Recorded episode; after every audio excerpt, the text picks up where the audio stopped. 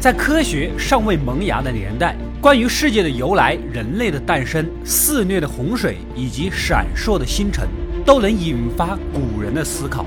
在与自然的斗争、生产劳作的过程中，种种无法理解的自然现象，经过古人的奇思妙想，变成了我们所熟知的神话，凝结了他们对于世界最美好的想象。所谓盘古开天辟地，女娲造人补天，伏羲推演八卦。绝地天通后，一场神国大战又奠定了世界的格局。炎黄蚩尤战于涿鹿，帝尧帝舜教化万民，后羿引弓射日，大禹凿山治水。到这里，三皇治世、五帝定伦的局面才逐渐稳定下来。中国古典神话大多以零星片段的方式散落在不同的典籍当中，造成了这一现象的原因比较复杂。最主要的一点就是神话向历史的转变。这是后世的儒家门徒有意为之，目的当然是维护统治阶级的利益了啊，更加的实用主义，将一些神变得更像人，神话人物的行为改成人可以理解的样子。而当神话转变为历史，必然也会被改得面目全非，口口相传的神话也就逐渐走向了消亡。因此呢，在古典神话中，但凡有点反抗精神的神话人物，都被渲染为恶神、邪神。在历史上以负面形象出现，比如蚩尤、大禹的父亲鲧以及后羿等啊。不过也正是因为如此，虽然修改了神话本来的面貌很不爽，但同时神话也被无意间收录到了很多史籍中，用文字保留了下来，又可以说是真的香啊。所以对中国神话体系的解读非常的复杂，也有难度。神话与历史既是平行又偶尔交错的两条线。神话中可能会出现真实的历史人物，而真实历史人物创造了不小的功绩后，又会升格为神。不同的神话也映射了当时的社会变迁以及历史意义。所以，本系列视频将系统的为大家逐一揭开中国古代神话宇宙的神秘面纱，还原它本来的魅力。当然了，我也不能信口开河、张口就来啊！所以这个系列采用中国神话研究及大成者袁珂先生的几本著作作为参考，以他的观点遵循历史的线索，对中国古代神话宇宙进行整理与解析啊！全部系列分为开辟篇、炎黄篇、尧舜篇、羽翼篇、夏殷篇以及篇幅最大的周秦篇。由于内容旁引众多，每篇又分为上下两集，为大家较详细的讲解那些浪漫瑰丽的故事。本期带来的就是开辟篇的上集，中国神话的开端，那不得不从开天辟地讲起。在古典神话中，具有开天辟地能力的大神不在少数，像《庄子》里面关于混沌的预言，就包含了开辟的概念。又比如西汉《淮南子》里提到。天地混冥中生出阴阳两位大神，然后才有八方万物。再比如南梁任房所著的《数异记》里的鬼母，不仅能造天地，还能生产十个鬼。可惜是个吃货，早上吃晚上吃，性格过于残暴，不像造物主。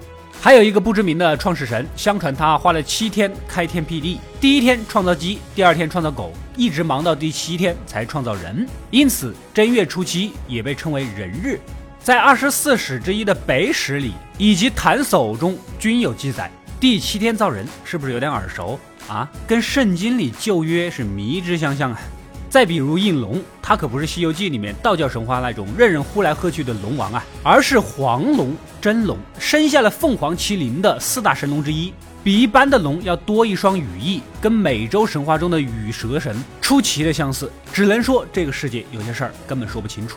应龙参与了许多神话事件，赠河图于伏羲，伏嫁女娲，在涿鹿之战中大放异彩，协助大禹治水，又开辟龙门。有句俗话说：“鲤鱼跃龙门啊，跃上龙门变成龙。”这个龙门就是出自应龙。其中应龙辟壤，在古籍里都有记载，说应龙开辟了世人所居的大地，以及河南的桐柏县有个传说叫做龙生盘古。说的就是开天辟地的盘古就是应龙所生啊，所以应龙也是有这个本事的。根据三国时代吴国徐整所著的《五运历年记》里描述，盘古龙首蛇身，须为风雨，吹为雷电，开目为昼，闭目为夜，这就十分接近《山海经》里的烛龙神了。烛龙也是神面蛇身，不吃不喝不睡，开眼昼，闭眼夜，一般不呼吸，一呼吸就是四季变换，狂风大作。根据袁科先生的看法，烛龙神也具备创世的能力和资格，不过很可惜，它残留了太多动物的形体特征，说直白点就是不好看。因此，开天辟地的大功还是要落到样貌品行双在线的盘古身上。众所周知，盘古生于混沌之中，天地开辟之后，阳清为天，阴浊为地，盘古擎天踏地，将天宫顶起，如此过了一万八千年，终于力竭而亡。而身体呢，也化作了世间的山山水水、万事万物啊！等等，我不懂神话，我就是个臭打游戏的。打文明六的时候，我似乎见过，没有错。游戏封面顶起天地的人，正是希腊神话里的泰坦巨神阿特拉斯，被宙斯惩罚，用身体支撑天地，跟盘古的故事又是那么的相似。世间的事儿就是说不清楚。像伏羲啊、女娲呀等创世神，最早的文献记载可追溯到战国中晚期啊。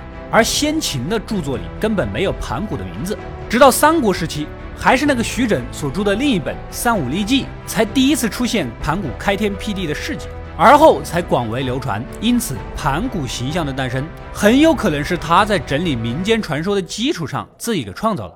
关于盘古形象的追源啊，袁科先生比较认可盘户说。相传盘户是犬面人身的大神，帮助武帝的帝喾平定房王的叛乱啊，成了驸马，带着老婆孩子来到了南方繁衍发展，被奉为尧、苗、黎等少数民族的老祖宗，也称为盘王。盘户即盘古的音转，苗族也流传有盘王书，类似于旧约创世纪，讲述的就是盘王如何创造各种东西。因此呢。袁科先生猜测，徐整就是吸收了盘户以及其他民间传说的基础上，创造了盘古这一形象。不过，历史学家吕思勉先生不同意啊。盘古神话虽然成文比较晚，但故事应该早就存在了，通过民间的百姓口口流传，直到三国才被记录下来。要不然，突然出现一个如此地位的创世神，老百姓不可能接受得了。就像是你现在告诉我，奎爷一路过关斩将，最后杀了宙斯，才有我们现在刷手机的幸福生活，我信都不信。只能说，关于盘古形象的起源还有争议，大家知道看个热闹就行了啊。值得一提的是，盘古开天辟地的神斧在《三五历记》里根本没有。你们想一想，一片混沌当中，莫名其妙的冒出了一柄斧头啊，总觉得有点怪怪的。而关于神斧的说法，最早出自明代小说《开辟演义》。可能是这一斧子抡下去比较有仪式感、有力量感，后世传说也基本就沿用了这个设定。所以你所看到的神话，就是在各个时代的各个古籍中一点一点的演化而来，并不会有一个唯一的样子。而做这个系列视频的目的，就是告诉大家神话有哪些样子，以及最像它原来的那个样子。说到这里，可不可以给我点个赞，点一个关注呢？总之，盘古开天辟地，创造了天地万物，但这个世界是空的，毫无生机的。人类的诞生也就成了第二个问题，不可避免的要提到两个大人物了，那就是伏羲和女娲。他们都是人首蛇身的神族，既是兄妹，也是夫妻。这种说法由来已久，在汉代出土的石刻和砖画中，伏羲和女娲的画像十分常见，两人亲密的交缠在一起，一人捧日，一人持月。部分画像中间还有一个小孩子，明显就是一副家庭全家福啊。至于伏羲、女娲是兄妹结为夫妻的说法，来自于西南少数民族的传说。相传当时天降洪水，大地上的人类全部灭绝，只有这两兄妹躲在雷神牙齿化作的葫芦里，逃过了一劫。由于他们没有名字，想着是靠葫芦活下来的，哥哥便叫伏羲，也就是瓢笏葫芦的意思；妹妹叫伏羲妹，就是葫芦兄妹。后来两人结为夫妻，再造世人。唐代的《独异志》将其加以整理收纳。最终广为流传。顺便提一嘴，天降大洪水有没有又耳熟啊？啊，对的，如果你看过我另一个系列的解读，应该想起来了，诺亚方舟也是大洪水。你就说你们是不是遇到同一场洪水吧？啊，这个事儿啊，真说不清楚。关于伏羲的神话，留存的资料十分有限。相传在上古时期，一个叫华胥氏的女孩跑到雷泽游玩，雷神传说生于山东菏泽啊，所以雷泽就是她的老家。这小姑娘呢，意外看到一个巨人的脚印，好奇的踩了上去，如此一来怀了身孕，十二年之后才生下伏羲。也就是说，伏羲是雷神的儿子。关于伏羲和女娲的记载，最早见于《楚帛书》与《山海经》，关于楚帛书现存放在华盛顿的塞克勒美术馆，属于镇馆之宝。这都属于上古创世神明级别的啊！而华胥氏的神话出自后世文献，似乎时间上对不上，因此两者的关系尚有争议。不过，在西南少数民族的神话中，伏羲和女娲就是依靠雷神的葫芦才躲过了灭世洪水，所以他们跟雷神之间应该是有某种联系的。这也是闻一多袁科先生比较认可的说法。至于到底什么关系，很可惜他们不欠银行的钱，不然可以靠银行查他们祖宗十八代，说不好也就查出来了。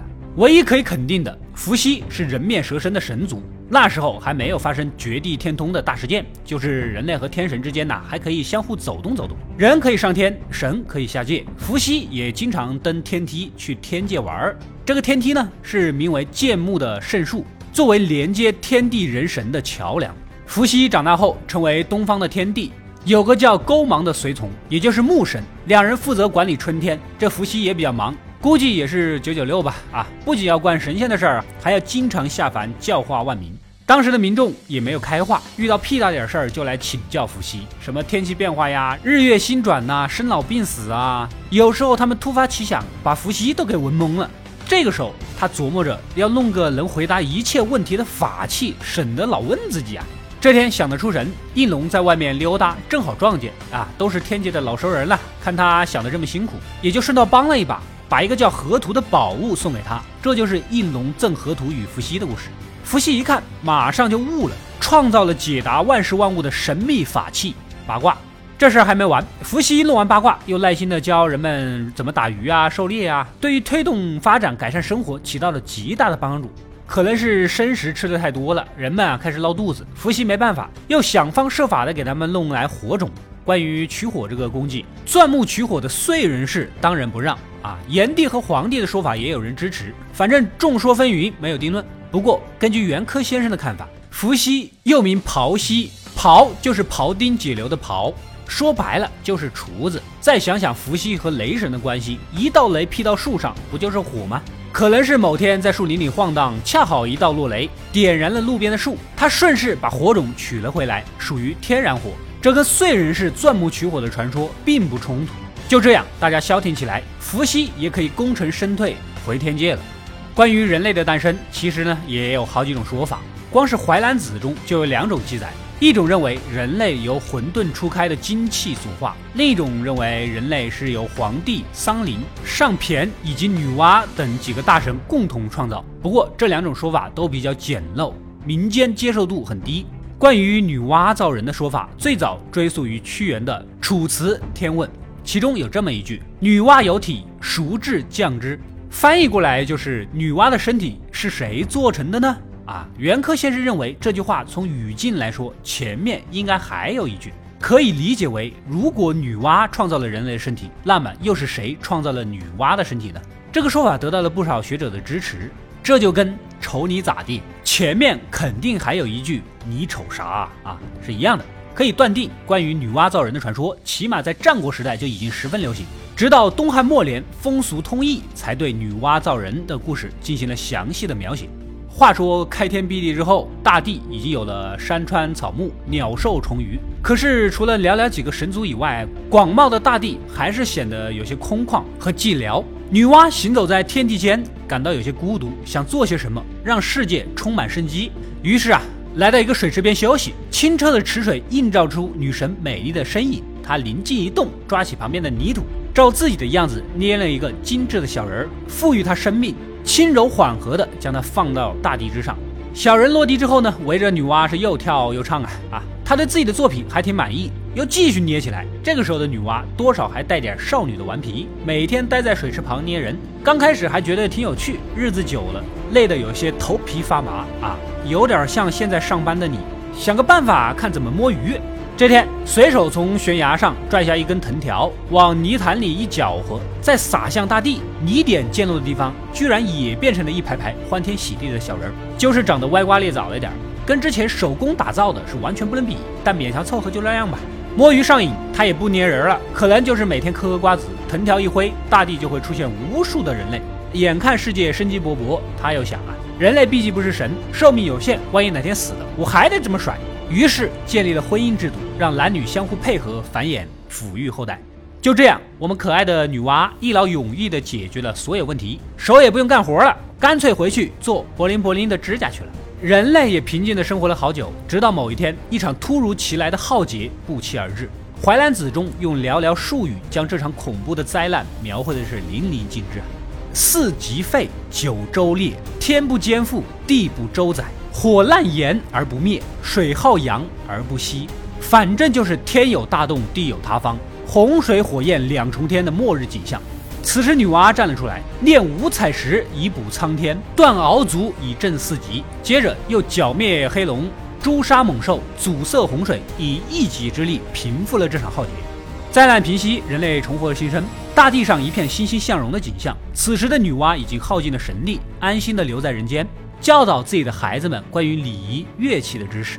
在漫长的岁月里，平静地迎来死亡，类似于盘古化身天地万物一样。《山海经》记载，有神十人，名曰女娲之长，处力广之也。也就是说，女娲的肠子化作了十个神，可以推想，她的身体应该也以类似的方式化作了无数令人惊奇的事物。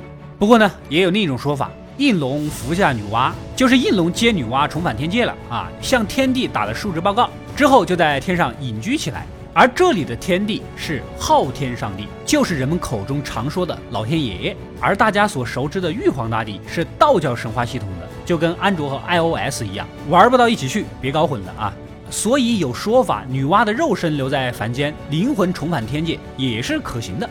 社会的演变使女娲的地位有所下降，有一种观点认为，秦汉之际将女娲视作伏羲的妹妹或者是妻子，实际上也是出于打压的目的。不过这一说法也仅是猜测，无法考究啊。正如前面所讲的，在神话向历史转变的过程中，难以避免的被改写。但无论如何，女娲作为古典神话中最重要的天神之一，已经被人们所接纳。到这里呢，开天辟地的故事也就告一段落。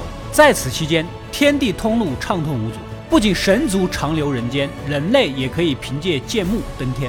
然而多年以后，天地通路却突然断绝。诸神之间爆发了一场震古烁今的战争，再次重塑天地间的格局。那么，这是一个什么样的故事呢？中间究竟发生了哪些事儿？战争的结果又是如何？如果大家对这个系列感兴趣，就点个关注，点个赞，支持一下吧。制作不易，本期视频点赞过了十万，开天辟地的下篇加班加点为大家赶出来。